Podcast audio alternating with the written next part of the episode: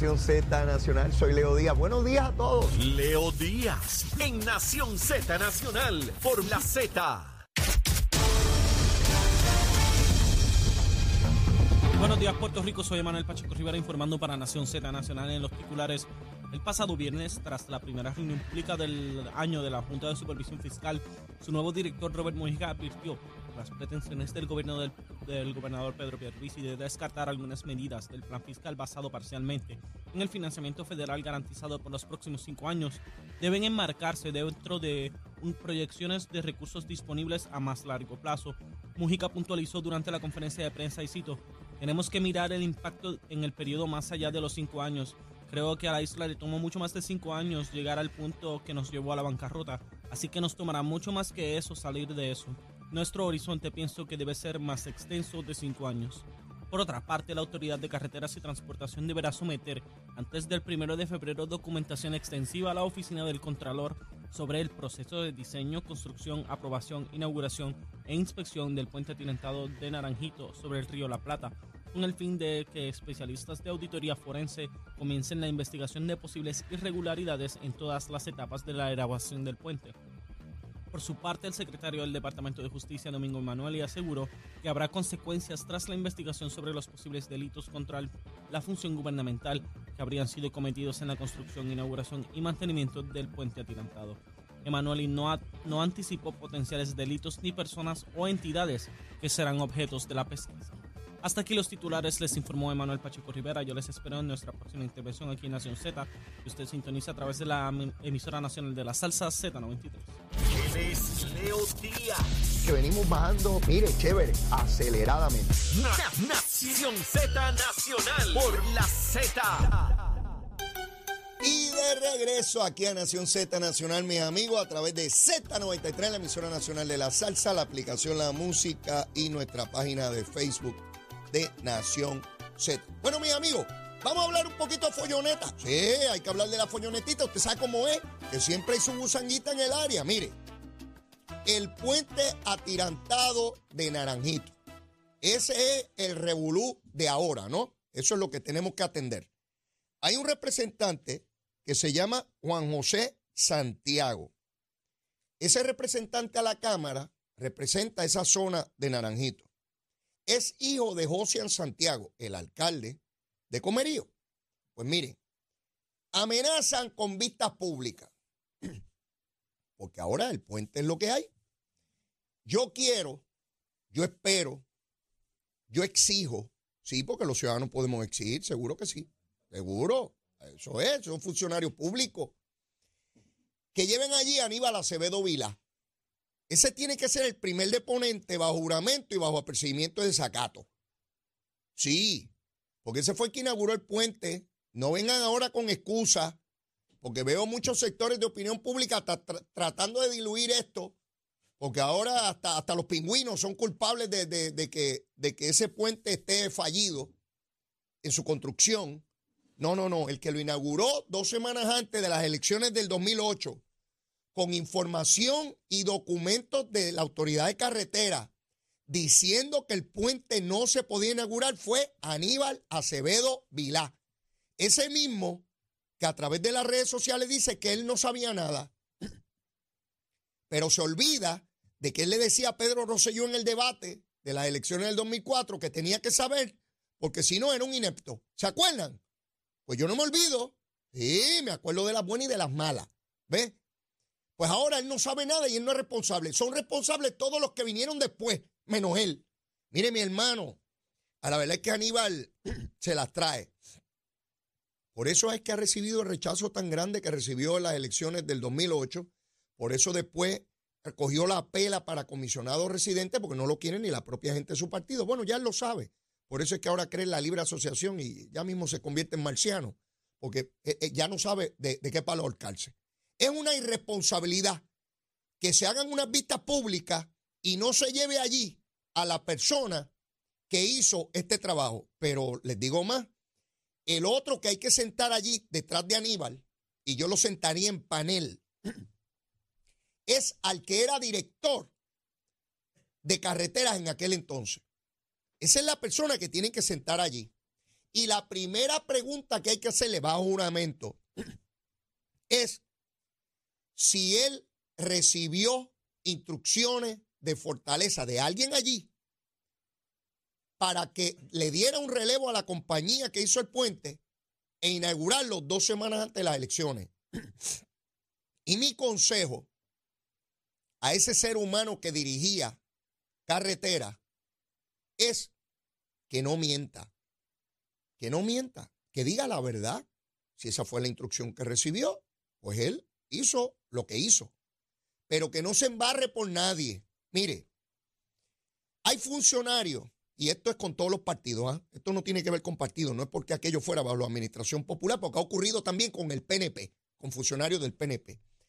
Hay gente que no tiene la estructura de carácter para estar en posiciones de gobierno. No tiene la estructura de carácter. Puede tener cinco doctorados en ingeniería, o en derecho, o en filosofía, o en química, en lo que sea. Pero no tiene la estructura de carácter para estar en el gobierno. Y me explico.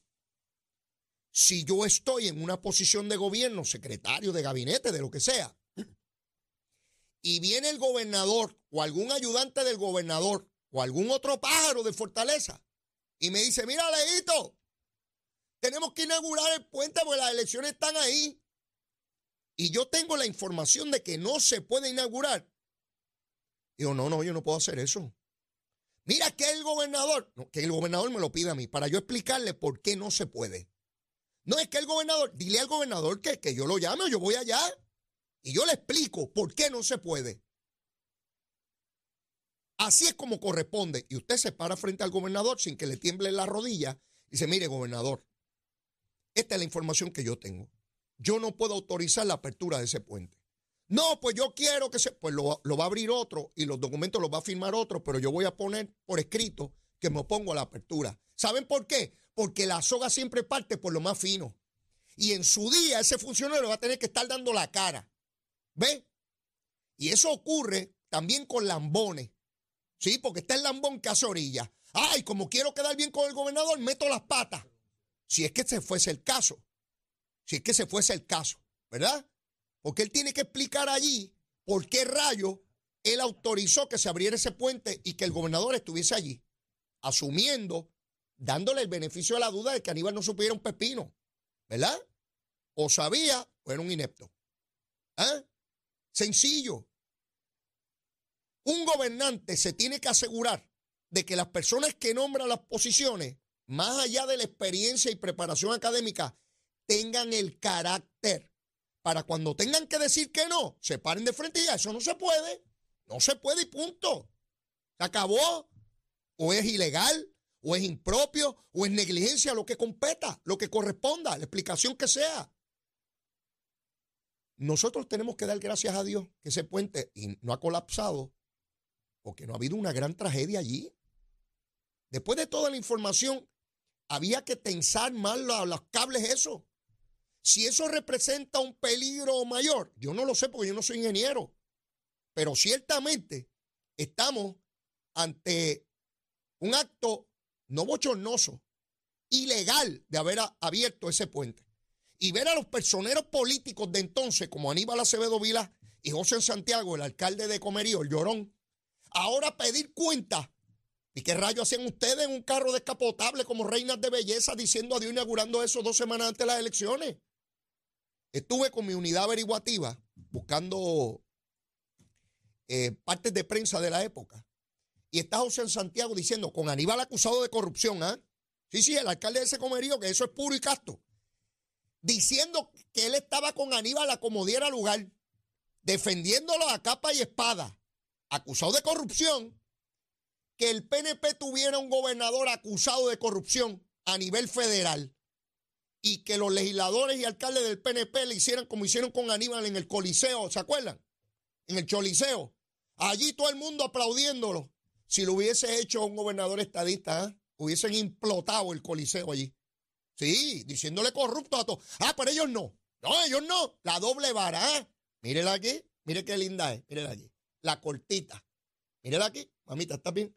Mire, cortitita. Si es un gobernador estadista que es acusado de corrupción y que llenan el choliseo para aplaudirlos como focas, alcaldes y legisladores, de que son un hombre inocente, de que bueno en medio de una campaña, la cortita, la cortita. ¿Sabes? Este, eh, para, para, un, para un estadista, la cortita son todos unos pillos, son unos bandidos, hay que meterlos presos, una organización criminal continua, hay que meterle las leyes federales y toda la gusana. Ahora, si hay un gobernador como Aníbal Acevedo Popular, mira la vara larga, la genuina, eso es inocente, hay que estar con él. Vamos al carro descapotable, vamos a inaugurarle el puente dos semanas antes de las elecciones, aunque esté fastidiado. Esto es cuestión de coger de bobo a la gente.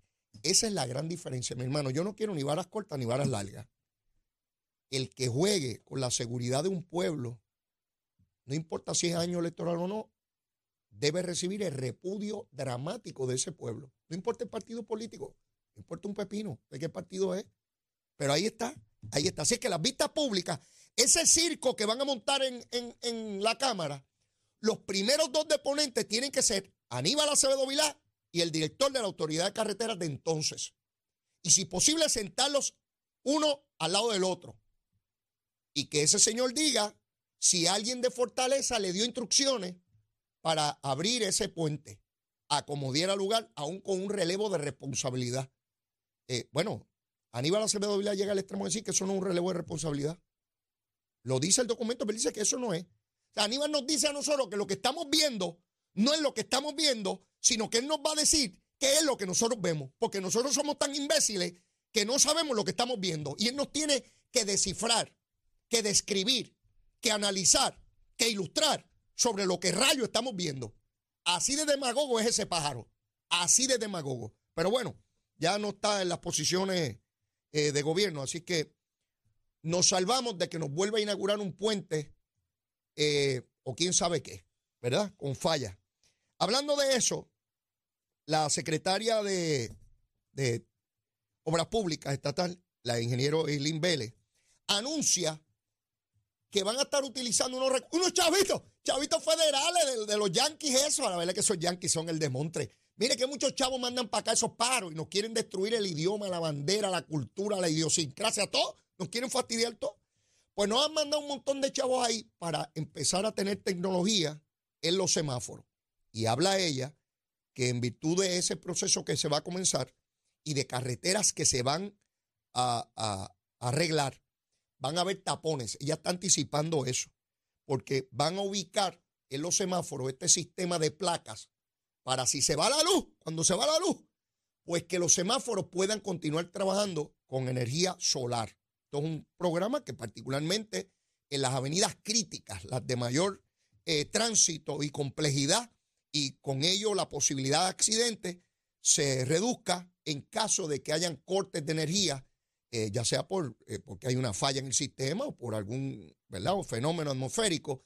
Así que ya vemos cómo sigue avanzando este sistema de placas y a tono con ello, el Departamento de Energía Federal está a punto de rendir su primer informe sobre todo lo que tiene que ver con la energía renovable en Puerto Rico.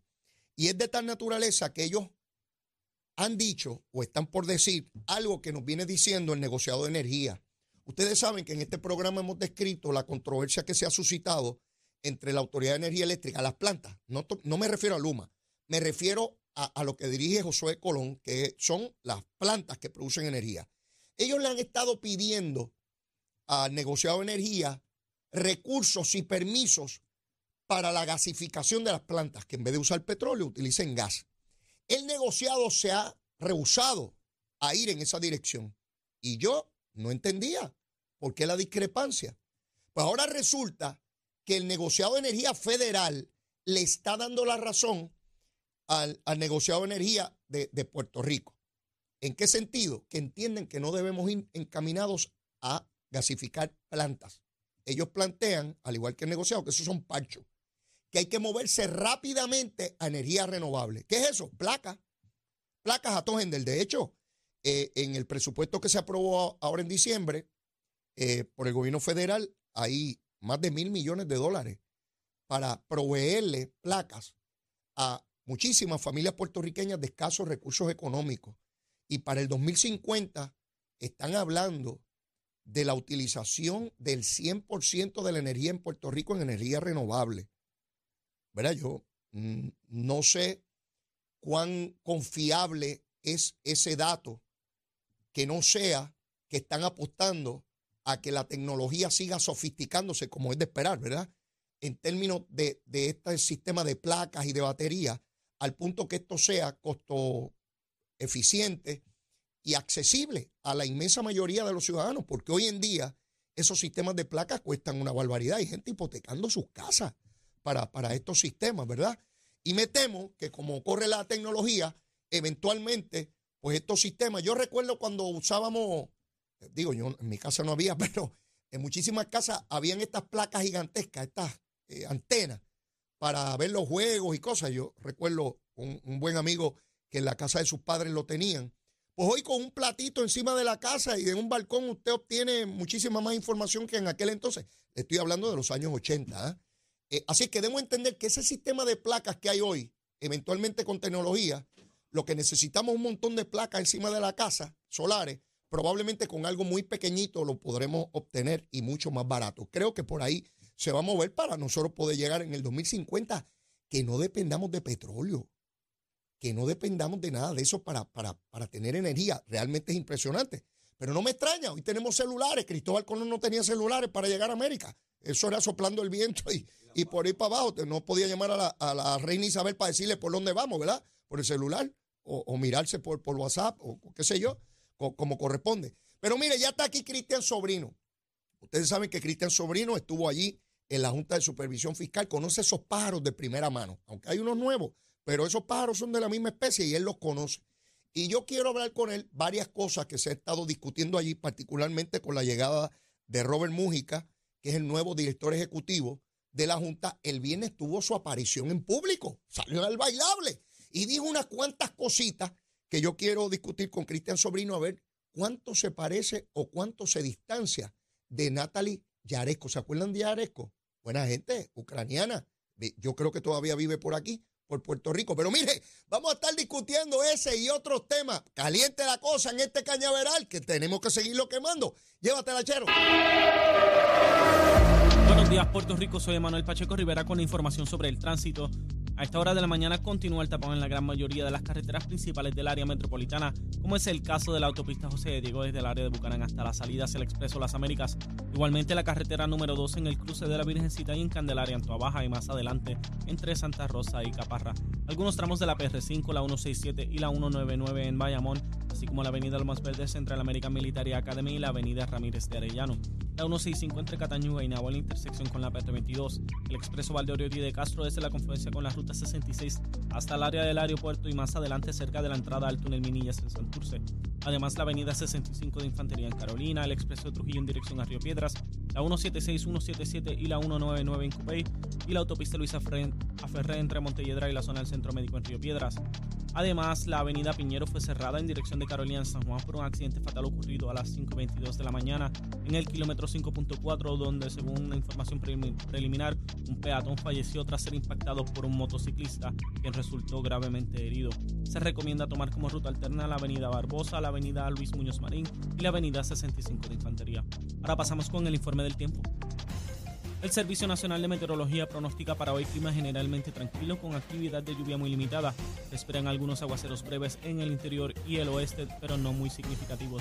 Las temperaturas durante el día estarán en los medios 80 grados en las zonas costeras, en los altos 70 grados en la zona montañosa. El viento estará generalmente del este de 15 a 20 millas por hora con algunas variaciones a causa de la brisa marina. En el mar se espera oleaje de hasta 6 pies para las aguas del Atlántico y vientos del este de entre 10 a 20 nudos por lo que se mantiene en efecto una advertencia para operadores de embarcaciones pequeñas. Además, se estableció una advertencia de resacas corrientes marinas para el norte de Puerto Rico.